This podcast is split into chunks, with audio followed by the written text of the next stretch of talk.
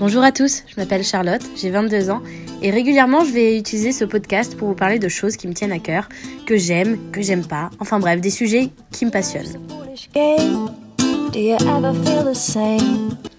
Aujourd'hui, je suis super contente parce que je reçois Tigran Mekitarian, le metteur en scène des Fourberies de Scapin qui se joue jusqu'au 14 avril au Théâtre 13. Et vraiment, je suis trop contente parce que c'est la première fois que je vais parler théâtre sur cette chaîne de podcast. Et mon Dieu, si vous saviez ce que j'aime le théâtre. Bonjour Tigran. Bonjour Charlie, Charlotte. Euh, en ce moment, tu joues et tu m'enseignes les Fourberies de Scapin au Théâtre 13. En parallèle, tu es aussi dans un spectacle qui s'appelle Tigrane au Théâtre du Noix, c'est ça? Du Mhm. 27 mars au 7 avril? C'est ça. C'est ça Ça, c'est assez drôle quand même. Oui, oui, oui, mais c'est un pur hasard. hein. Le titre n'a rien à voir avec moi. Quand j'ai intégré la pièce, j'ai passé une audition. Et la pièce s'appelait déjà Tigrane et ça parle pas de ma vie euh, du tout. Même s'il y a, euh, il y, a, il y a beaucoup de rapports, il y a beaucoup de liens. Mais euh, rien à voir avec moi. Et c'est une pièce que j'adore jouer. Trop bien. Ouais, je suis très content de le faire. C'est une création. C'est écrit et mis en scène par Jalé Barcillon. Et c'est très beau. Très beau. Rapidement, c'est un jeune en échec scolaire qui est sauvé par l'art et l'amour. Grosso modo. Génial. Ouais, c'est très bien. On va rentrer directement dans le vif du sujet avec, avec Scapin. Mhm. La question euh, que je me posais, c'est comment c'était venu en fait cette, cette idée de, de moderniser Scapin comme ça, euh, la, création, toute la jeunesse de cette histoire. Bah, honnêtement, c'était euh, le fait de le moderniser, c'était évident. Maintenant, c'est pourquoi j'ai voulu monter un Molière, mais euh, je me voyais pas monter un Molière, surtout moi, d'où je viens et, qui je suis, faire un Molière classique, c'était impossible. L'idée et l'envie, elle est venue du, avec j'avais envie de faire entendre le texte de Molière à des personnes qui pensent ne pas aimer Molière ou ne pas aimer le théâtre. Et pour ce faire, euh, je savais très bien que si j'arrivais avec une mise en scène classique, des costumes de l'époque, avec des guirlandes sur la tête, etc., ça allait parler à personne. Donc euh, j'ai voulu parler de ce qui, moi, m'a touché pendant toute ma vie, c'est-à-dire euh, l'ambiance un peu l'ambiance un peu ghetto, l'ambiance un peu de rue, avec pas mal de rap, avec aussi une, réelle jeunesse. Mais quand je dis une réelle jeunesse, c'est une réelle énergie, une réelle...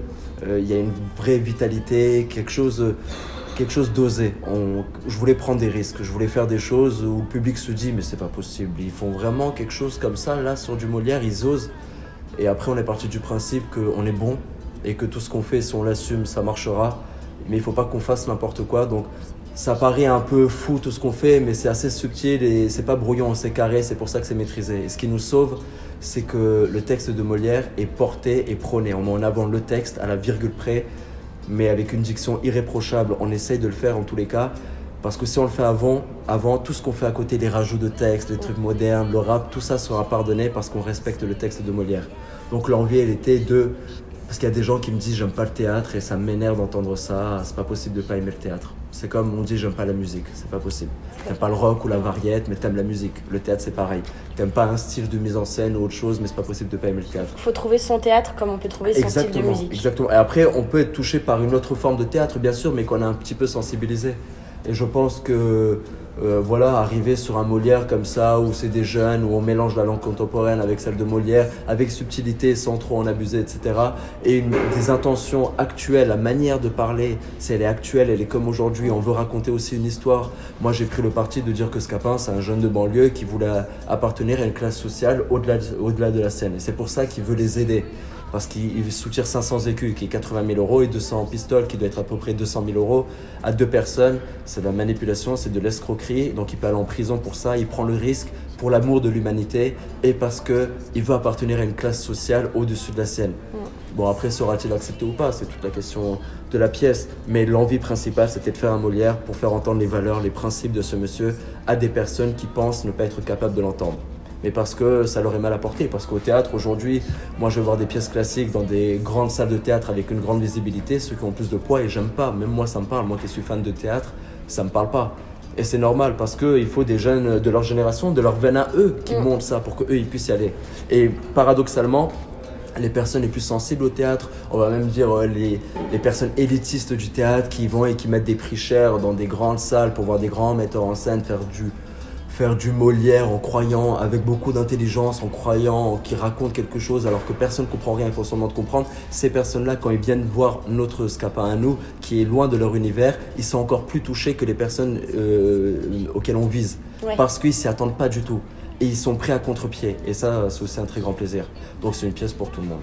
C'est génial. Toute classe sociale et toute génération. Et justement, en parlant de classe sociale, je reviens sur ce que tu disais euh, sur l'histoire de Scapin, Mhm. qui en fait est une histoire très actuelle. Parce Bien on a tous euh, on- des gens dans nos, dans, dans- dans nos, deux, un, deux, trois, dans nos entourages, on a tous euh, vu des séries, des films qui parlent de ça en fait. Mais bien sûr. Et c'est pour ça que Bien c'est. sûr. Moi, j'ai grandi avec des jeunes. Moi, j'avais deux styles d'amis quand j'étais dans le sud de la France. J'avais les amis du lycée Ouais. et les amis que j'ai rencontrés euh, en dehors du lycée. Et à chaque fois, je me rappelle les amis que j'ai rencontrés en dehors du lycée, je savais qu'ils avaient une fascination pour moi parce que j'étais accepté par les amis du lycée. Quand j'ai les amis du lycée, c'est des amis d'une autre classe sociale qui font autre chose que eux parce que eux, vu qu'ils n'étaient pas à l'école, forcément ils faisaient autre chose, euh, de légal ou pas, je sais pas. Mais c'était pas le même monde quoi. Et ils étaient fascinés par le fait que moi je puisse appartenir à un autre monde et je savais qu'ils en avaient envie. Plusieurs fois, ils essayaient de venir avec moi quand je partais à la plage avec eux, ou des choses comme ça, très subtiles. Mais oui, c'est complètement actuel. Il n'y a pas que ça, le rapport euh, maître-valet. Donc évidemment, aujourd'hui, il n'y a plus de maître-valet, mais un employeur, un chef qui a un salarié à- euh, avec lui, qu'est-ce qu'il en fait, quel rapport il a, comment il joue de son autorité avec lui. Et puis après, la trahison, et puis même l'amour. Molière, il dit plein de choses. Là, on parle de mariage forcé aussi. Ouais. Et ça, c'est très actuel aussi. Ouais. Mais ça le sera toujours. Dans Oui. Scapin, il y a une citation sur l'amour justement que je trouve merveilleuse c'est euh, le calme en. C'est euh, la tranquillité en amour est un calme désagréable. C'est ça. Un bonheur tout uni nous devient ennuyeux. Il faut du haut et du bas dans la vie.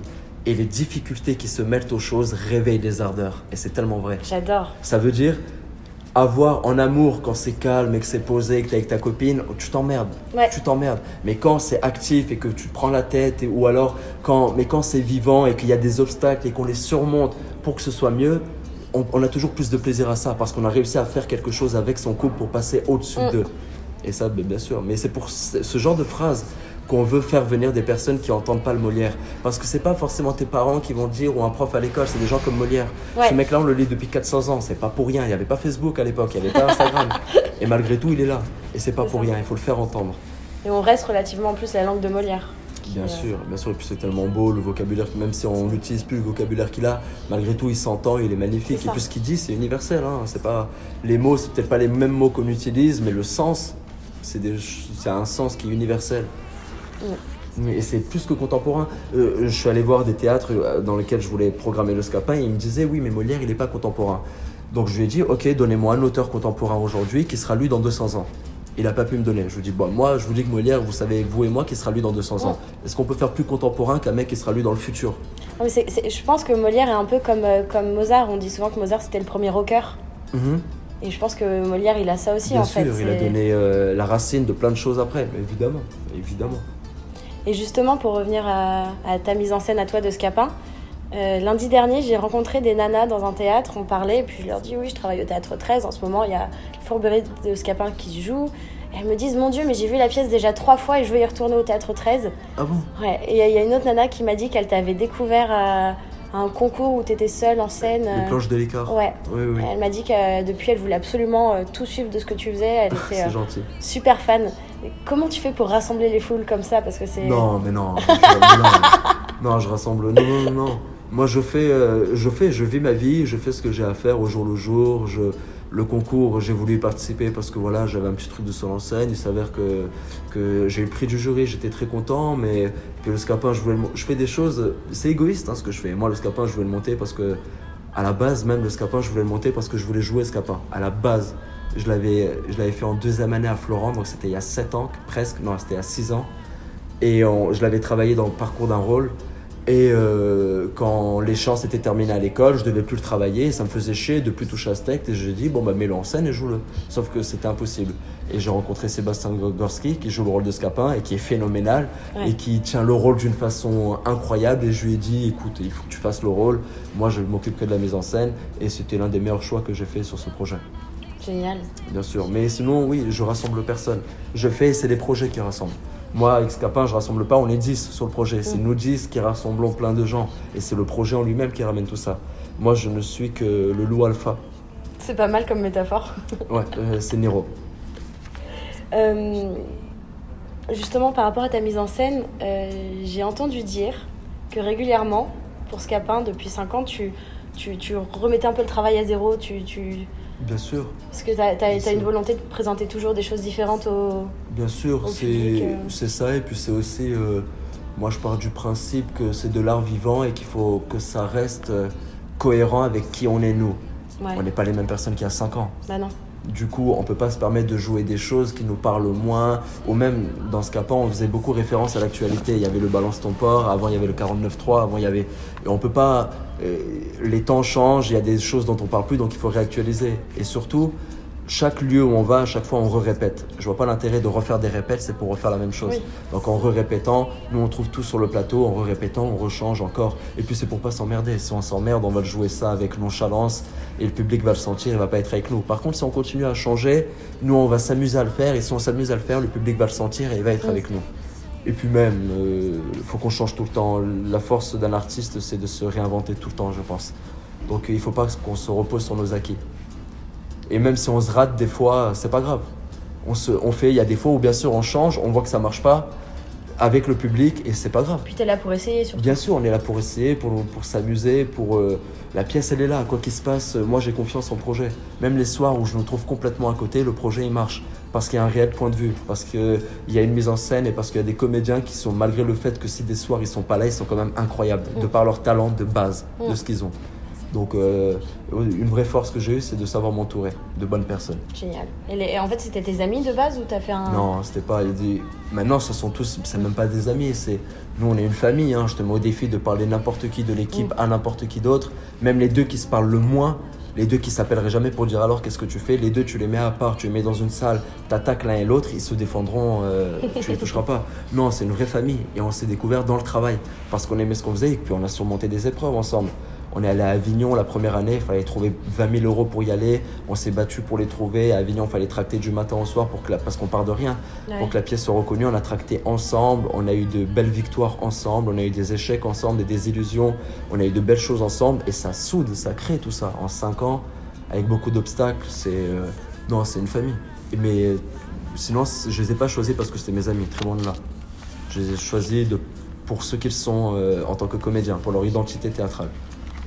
Et là, euh, je crois que c'était Étienne qui me disait ça hier soir, que vous allez. C'est bientôt la centième. Ouais. Est-ce qu'il y en a Ouais. qui sont là depuis le début, qui ont fait les 100 dates que...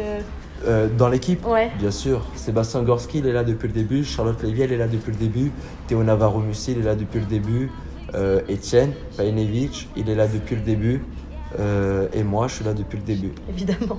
Et sinon, le reste, ils sont arrivés, euh, Samuel, il est arrivé l'année d'après, tout de suite, quand on est allé à Avignon. Mais même, même Blanche, qui vient d'arriver cette année, euh, dans notre tête, quelqu'un qui intègre l'équipe, c'est quelqu'un qui fait partie de la famille. Il fait partie de la famille à partir du moment, et c'est con à dire, où il est bon sur le plateau. Ouais. Parce que là, sinon, ça marche pas. On a eu des gens qui sont venus, qui faisaient partie de l'équipe pour des remplacements, etc. Il y avait des trucs qui allaient pas sur le plateau et c'est plus fort que nous. Nous, on se considère vraiment comme une famille. Pour faire partie de nous, tu dois faire ton travail correctement. C'est comme toutes les boîtes, toutes les entreprises, Bah oui. tous les trucs. Ici, au théâtre 13, si quelqu'un fait mal son travail, c'est dur d'avoir un rapport euh, Ouais. amical avec lui. Tout à fait. Par contre, si quelqu'un fait bien son travail, tout se passe très bien. Et là, euh, pour nous, quand tu fais partie de la famille, tu fais partie de la famille. Que tu le sois depuis des années ou pas, tu es de la famille. Si bon. C'était bon. Si bon. Si tu fais bien ton travail, si régulier, si rigoureux, si voilà. Ouais, c'est une question d'énergie, de feeling, de Bien sûr, aussi c'est de. une, bien sûr, c'est une question aussi d'humanité. Il faut, voilà, faut, faut savoir s'aimer. C'est du théâtre, hein, on joue Mm. avec notre humanité. Quand on est sur le plateau, on joue vraiment avec notre cœur, on essaie d'être sincère. Et ça, ça se propage aussi en dehors du- de, de ce lieu-là.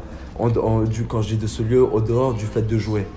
Quand on est en répète, quand on se retrouve, quand il faut qu'il y ait une belle harmonie. Ouais. C'est cette harmonie-là qui crée l'amour qu'on a pour la pièce et qui crée le fait que les gens aiment la pièce parce qu'on aime la jouer. Et justement, par rapport à aimer cette pièce, aimer la jouer et tout, euh, avant de voir la pièce, je me suis posé la question de, de Molière. Donc on en Mhm. parlait précédemment, mais je me suis dit, est-ce que euh, si- s'il avait monté ça en 2019, est-ce que ça aurait ressemblé un peu à, à ce que tu as fait? Et hier soir, quand j'ai quand j'ai vu la pièce, ça m'a paru comme une évidence que, que, que oui, il y aurait eu un peu de ça, il y aurait eu d'autres choses, mais que, ouais, je me suis posé la question de la légitimité par rapport à Molière. Est-ce que toi, tu te l'es posé euh, quand... Alors honnêtement, je me suis pas posé la question de la légitimité vis-à-vis de Molière. Mais par contre, je pense que je sais, si le monde, je pense pas qu'il aurait monté comme ça. Mais je pense que s'il le voyait, bon, attends, c'est moi qui parle. Mais pourquoi je pense que ça lui déplairait pas? Parce que Molière en soi, c'est la plus grande racaille de France, ce mec-là. Et il jouait dans, devant le roi. et il se foutait de la gueule du roi devant lui. Il est merveilleux. Mais il est incroyable. Et nous, euh, et, je, et je pense que lui, son but principal, c'est que son texte soit entendu par tous, Mm. par tout le monde. Et si il estime qu'aujourd'hui, en 2019, pour que son texte soit entendu par des jeunes, par des personnes qui sont pas accessibles au théâtre, ou même par des personnes qui sont accessibles au théâtre, ça doit passer par là, Mm. Il serait d'accord. S'il faut déstructurer, casser, pire que même nous, mais que ça marche et que le texte est entendu, si on respecte le texte, il faut, si on respecte pas le texte, évidemment qu'il sera pas d'accord. Mais nous, on le respecte à la virgule près. Il y a des coupes. Évidemment qu'il y a des coupes parce que nous, on rajoute des choses. faut pas faire une pièce de 3 heures. Mais euh, en, dehors des coupes, le texte qu'on joue, il est respecté. Et je pense qu'à partir de là, il serait, il serait d'accord. Oui, je pense que ça ne lui déplairait pas. Et qu'il se dirait, vous avez raison de faire ça. Il faut faire ça. Pour que le texte soit entendu aujourd'hui en 2019. Il a écrit en 1700 et quelques. Il n'est pas con, le gars. Il sait très bien que. Voilà. Mais à mon avis, euh, je peux pas dire qu'il aimerait ou je peux pas dire qu'il aurait fait pareil. Bien sûr que non. Mais je pense qu'il serait pas contre. Et justement, cette saison, on a quand même, dans l'univers théâtral, on a quand même deux représentations des fourberies de Scapin, enfin deux mises en scène différentes. On a celle à la Comédie Française par Denis Podalides qui est beaucoup plus classique. Mhm. Et on a la tienne. Est-ce que tu as, eu des spectateurs qui sont venus te voir ou des retours euh, de, Alors. de personnes qui ont, qui ont vu les deux qui... En toute honnêteté, bon, faut faire attention, hein, mais en, toute honnêteté, il y a même des comédiens de la pièce de Podaides qui sont venus nous voir, etc. Et des spectateurs. Et euh, oui, ils préfèrent le nôtre, mais, mais, mais j'ai envie de dire évidemment qu'ils préfèrent le nôtre. À quel intérêt il a de mettre le- en scène la Molière euh, classique? Qu'est-ce qu'on en a à foutre? Sans déconner, qu'est-ce qu'on en a à foutre? Tu le lis la pièce, t'as la même chose, il, y a, il raconte rien, il n'y a pas de point de vue. Heureusement, il a des comédiens. Moi, je suis allé voir le, ces fourberies-là. Ouais. Je l'ai vu à la création, il y a trois ans, à la couturière qu'on a joué au Richelieu. J'avais pas apprécié et je l'ai revu là au TGP et j'ai beaucoup aimé. D'accord. Je trouvais les comédiens incroyables dedans, surtout que j'ai des amis qui sont dedans et c'est pas pour les défendre, mais ils rajoutent une, une- une jeunesse, une vivacité, quelque chose de fort là-dedans. Puis Benjamin Lavergne et Il puis Georges. excellent, il est excellent, mais Georges Sandre qui joue le rôle de Géronte. Georges Sandre Non, Oui, Didier Sandre. Didier Sandre. Ah, je suis un fou, pardon. Merci. Bon, ça fait une belle dédicace à. Ah, Georges Sandre, du coup. Oui, mais lui, il est incroyable. Didier Sandre, c'est un, un mais il comédien est incroyable, il est trop fort, son Géronte, il est trop... Et donc eux, leur force, c'est les comédiens. Mm. Mais comme nous aussi, mais eux, comment dire, euh, et tu vois encore plus ces comédiens parce que la mise en scène, elle est classique, donc tu vas pas t'arrêter sur ça. Ils sont très forts, mais je vois pas l'intérêt. Je vois pas l'intérêt, ils peuvent être même les plus forts du monde. Au final, ils racontent quoi? Un mec, il y a 4 siècles, et qui est habillé euh, d'une façon, nanana. Il n'y a pas de point de vue, il n'y a pas de prise de risque, c'est voilà. C'est plus scolaire en fait. c'est plus scolaire. En plus, paradoxalement, c'est plus scolaire et tu ramènes des scolaires, ils vont s'emmerder. Même si je pense que c'est pas vrai, j'ai pas le droit de dire ça. Ils vont pas s'emmerder. Je suis pas à la place des scolaires. Ça se trouve, ils ont beaucoup aimé. Je pense qu'ils ont beaucoup aimé parce que moi, j'ai beaucoup aimé. Mais je suis certain, par contre, et je les mets au défi de me dire l'inverse, que s'ils viennent voir notre, notre Scapa à nous, ils passent pas un meilleur moment. Il y a beaucoup de scolaires aussi qui viennent Bien voir sûr. Scapa. Mais nous, on a reçu entre 300 et 600 lettres de gamins. Sérieux nous est- bien sûr, nous Sur ont Insta envoyé et des lettres. tout, mais, non, des lettres courriers, écrites à la main. Où on passait même dans les écoles, ils nous les ont données et tout. Les profs, ils avaient les larmes aux yeux, ils nous disent, mais le travail sur le texte, ça n'a plus rien à voir. Parce qu'ils sont dans un film après avoir vu la pièce, bien sûr. Parce qu'on est, parce que on raconte aujourd'hui, mais il faut le voir dans les accessoires qu'on a, dans, dans la mise en scène, le fait que les scènes contemporaines qu'on a rajoutées, en fait, on leur aide à la compréhension de la Ouais. dramaturgie.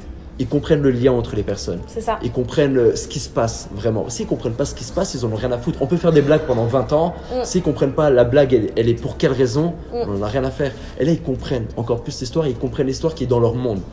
Donc euh, oui, celui de la comédie française, moi je le trouve excellent. Je trouve les comédiens fabuleux dedans. Franchement, sans langue de bois, je les trouve vraiment ouf. Mais je vois pas l'intérêt. Surtout que Monsieur Podalides, il a joué dans la mise en scène de Jean-Louis Benoît de Scapin. Moi j'ai vu cette mise en scène, c'est ça qui m'a donné envie de jouer Scapin parce que j'ai vu Philippe Torreton faire Scapin dedans. Je trouvais qu'il était phénoménal, trop fort. Ah il mais avait, oui, j'en avais entendu parler. oui, il avait une actualité dans le traitement du texte de Molière. C'est ça qui m'a dit, qui m'a fait dire, mais c'est possible, c'est possible de parler Molière comme on parle aujourd'hui. La preuve, Torreton le fait. Mais par contre, c'est la même mise en scène que Jean-Louis Benoît. La même, quasiment. Ouais, je vois pas l'intérêt. Je vois absolument pas l'intérêt. C'est non. J'ai l'impression qu'il y a une nouvelle vague de jeunes metteurs en scène qui arrivent, qui veulent un peu euh, révolutionner le théâtre, amener le public qui n'est pas un public euh, au premier, au premier abord, l'amener voir, euh, voir du théâtre et dire bah, en fait voilà les gars, vous, vous avez le droit d'aller au théâtre, vous avez toute votre légitimité. C'est un peu ce que tu disais euh, précédemment. Et, euh, et- et je trouve que tu fais partie de cette nouvelle vague de, de, de metteurs en scène qui veulent démocratiser le théâtre. bien sûr, mais c'est une nouvelle vague de tout, pas que de mise en scène, même de jeu. Tu regardes les jeunes acteurs aujourd'hui, les très bons jeunes acteurs, parce que voilà, on est beaucoup de comédiens à Paris, même en France, il y en a qui sont très bons, il y en a qui sont très mauvais, voilà, c'est un métier, c'est comme ça. Mais on, va parler que des bons, des jeunes de ma génération, même un petit peu au-dessus, un petit peu en dessous. T'as quel âge toi? Moi j'ai 26 ans, je suis 92. Mais ça n'a rien à voir. On a une façon de jouer sur le plateau qui n'a rien à voir, même nos mises en scène n'ont rien à voir. Bien sûr, on est une nouvelle génération, bien sûr, on va s'imposer. Et bien sûr, parce que le théâtre reflète la société aujourd'hui. Donc nous, on est la société aujourd'hui, pas la société où on a 55 ans, 60 ans. Donc notre façon, notre rapport qu'on a au théâtre, il est différent de celui d'avant. Donc c'est une nouvelle ère. On arrive, on l'impose. Et ça va prendre son chemin, ça, parce que les gens qui sont au-dessus, ils ont peur. Et ils ont raison d'avoir peur. Nous, on arrive avec quelque chose de plus actuel et ils se disent, ils vont prendre nos places. Oui, oui, ils peuvent se dire ça parce qu'on va prendre leur place. On va pas prendre leur place, on va se faire la nôtre. Mais bon, voilà, il n'y a pas 450 places. Mais oui, il y a une nouvelle vague et on va arriver fort. Et moi aussi, j'en connais, je suis entouré. Je suis entouré, il y a le collectif 13, il y a le collectif Mirari, il y a, il y a, il y a, il y a la capsule, il y a plein de gens, il y a plein de jeunes de, jeunes compagnies comme ça qui sont excellents, qui arrivent avec une nouvelle ère, une nouvelle vague pour imposer leur théâtre dans le théâtre ici en France. Mais je parle du grand théâtre euh, avec une grande visibilité. Bien sûr, et on est fort. On est fort, et bien sûr j'en fais partie. Évidemment, mais ça, il ne faut pas avoir peur de le dire, il faut le dire et le redire parce que les gens, il faut qu'ils l'entendent. Voilà. Ok. Euh, on arrive bientôt à la fin. Je suis pas pressé, tout va bien. Non, non, non, non, mais euh, il me reste deux petites questions à te poser. Mhm. Est-ce que c'est rentable de rapper dans le métro? Est-ce que c'est rentable de rapper dans le métro? Parce que je suis tombée sur une vidéo de toi sur YouTube. Oui. Et j'ai trouvé ça fabuleux. Tu parles de laquelle vidéo? Charlie? Euh, Ouais. Ok, alors euh, pour cette vidéo en particulier, euh, je sais pas pourquoi je l'ai fait. Écoute, là c'était ma deuxième année à Florence, je crois.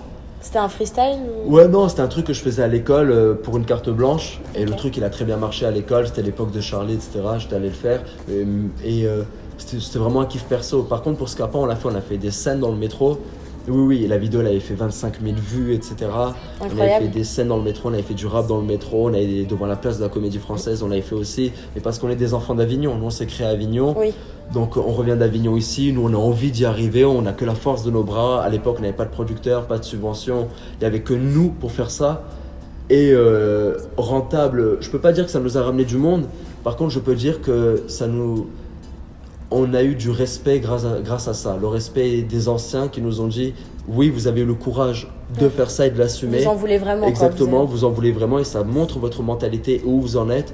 Et je pense que les tracts qu'on a distribués à ce moment-là et les personnes qu'on a vues, même aussi peu soient-ils ou aussi nombreux soient-ils, ces personnes-là ont été touchées par l'acte et je pense sont venus voir les pièces, mais j'ai eu des retours de toute façon, bien sûr. Mais oui, c'est de toute façon quand tu fais quelque chose et que tu le fais pour les bonnes intentions, c'est toujours rentable, par un moyen ou un autre, que ce soit financier ou que ce soit psychologique ou que ce soit juste une terme de réputation, mais c'est toujours rentable à partir du moment où tu fais les choses et que tu as le courage de le faire. Euh, évidemment, évidemment. Donc oui, oui, ça a été rentable et puis c'est très amusant.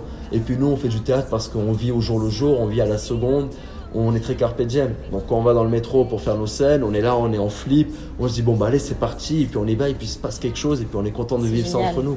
Et ça fait partie des choses qui nous lient, qui nous rassemblent et qui nous font nous aimer encore plus entre nous. C'est trop mignon. Quand, tu parles de ta compagnie, de... Ah oui, oui, bah c'est gentil. et ma dernière petite question, c'est euh, tu vas jouer dans Camelot? J'ai joué dans Camelot. T'as joué dans Camelot Ouais, j'ai joué, mais euh, euh, oui, c'est un, un, petit rôle, hein, c'est pas un gros rôle de fou, mais il est tellement attendu ce film que quand j'ai vu ça, je me suis dit. Euh, Bien sûr, mais moi je suis le, un grand fan. Moi j'ai fait du théâtre à cause de Camelot. Quand j'étais jeune, j'ai vu Camelot. Ah oui, je suis allé. Et l'anecdote, c'est que Alexandre Astier était à Avignon il y a trois ans. Notre première, on en a fait deux Avignon. Le premier qu'on a fait, il y a un jour un de mes comédiens, Samuel Yagoubi, est allé lui parler et puis il a entendu dire que j'étais très fan. Et puis un soir à minuit, il m'appelle, il me dit Tigrane, il y a Astier devant moi. Moi j'étais à l'autre bout de la ville, en moins de une minute, j'ai couru, j'ai fait un sprint, je l'ai rejoint, je suis allé voir Astier. J'ai fait comprendre en 10 minutes, grosso modo, qu'il est à Avignon. Moi, je suis le plus grand fan qu'il peut avoir. C'est mon idole. J'ai mis en scène une pièce. Il faut qu'il vienne la voir. C'est sûr et certain. Après, je lui ai dit, voilà, il était incroyable, etc. Et il est venu voir la pièce, il est resté à la fin, il m'a dit que la pièce était très bien, il m'a dit qu'il m'a trouvé très bon et qu'un jour il, me recontacterait. Trois ans après, il m'appelle pour me dire euh, que j'ai un rôle dans Camelot. C'est fabuleux. Ouais, bah, bien sûr, C'est fabuleux. histoire. Moi, ça, pour moi, c'est une boucle qui a été euh, bouclée. Moi, je suis très fier de ça. C'est dingue. Très fier. Oui, je respecte beaucoup ce monsieur. Rien que le fait qu'il, même si je l'avais pas fait, rien que le fait qu'il m'a appelé, c'est une victoire personnelle pour moi. Ouais. J'étais très content, évidemment. Oui, c'est une belle aventure. Et puis, il m'a fait un beau cadeau. J'étais la réplique de Guillaume Gallienne. Euh, la scène, elle était incroyable. C'était à l'étranger. C'était non, c'était vraiment très beau. J'étais très heureux, Tu m'étonnes. bien sûr. J'étais comme un petit fou. Bon, bah, merci Tigrane en tout Merci cas. à toi, Charlotte. Merci pour tes questions. Ce fut un agréable moment. Bah, le plaisir partagé. Merci. Turn the ship another way. C'est tout pour ce troisième épisode des discussions de Chacha. J'espère que ça vous a plu. Et on se retrouve très bientôt pour un prochain podcast. À la prochaine. Life's a foolish game.